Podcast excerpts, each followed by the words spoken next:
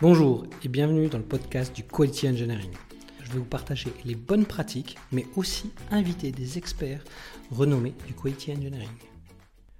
Aujourd'hui, pour ce premier podcast, euh, je souhaitais vous parler du BDD, du Behavior Driven Development, qui est, euh, euh, à mon sens, malheureusement trop pris comme le langage Gherkin, qui est utilisé pour faire du test et de l'automatisation. Et, euh, et c'en est bien dommage parce que euh, on n'utilise pas toute la capacité de cette méthode de travail euh, qui permet vraiment une démarche itérative et collaborative. Et d'ailleurs, c'est l'une des raisons qui a fait que Dan North, quand elle a créé le BDD en 2003, c'était vraiment améliorer la collaboration, améliorer aussi euh, le développement, notamment le test driven développement. Donc le BDD en est un, prolongement où il faut bien comprendre le comportement si on veut bien développer et bien tester ce qu'on a développé.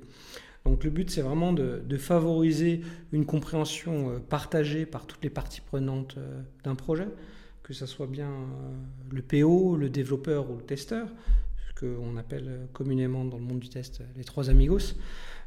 Euh, et le but, c'est vraiment de, mieux comprendre les exigences euh, euh, du client, du métier, pour les transcrire de façon claire et intelligible dans des scénarios qui vont être compréhensibles par tous, et donc éviter toute forme d'ambiguïté et que le développeur ben, ait bien compris ce qui lui attend, que le testeur comprend ce qu'il doit tester, quelles sont les règles de gestion, et que vraiment la collaboration, la communication soit vraiment au centre de cette démarche.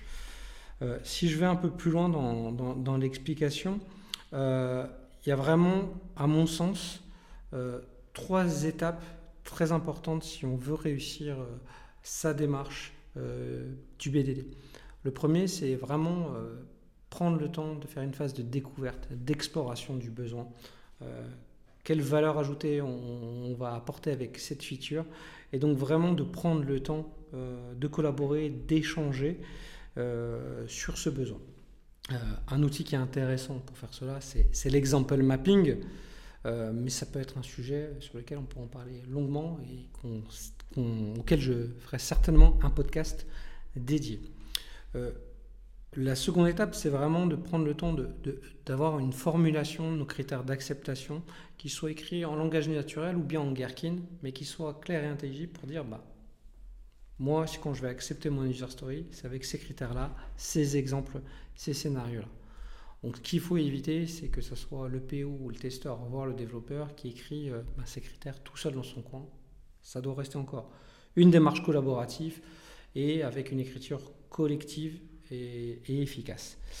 Et bien sûr, si on utilise le Gherkin, bah, ça va nous permettre d'utiliser toute la puissance de ce langage-là avec une spécification exécutable qui va nous permettre ben, à partir de ces scénarios, d'automatiser plus rapidement et plus efficacement euh, les critères d'acceptation et les cas de test.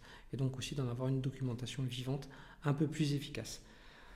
Donc ce qu'il faut vraiment euh, éviter dans ce genre euh, de démarche, ben, c'est vraiment de bâcler voire d'ignorer cette phase découverte et d'aller directement sur des critères d'acceptance, voire passer carrément à l'étape de ben, j'ai un outil, j'utilise Cucumber, je fais du développement d'automatisation de tests.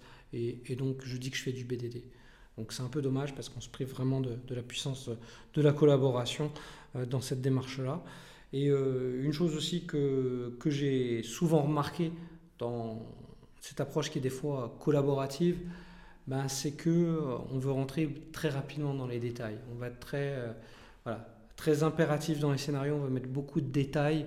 On va dire, ben, faut cliquer là, faut que ça soit de telle couleur, utiliser tel API avec tel techno.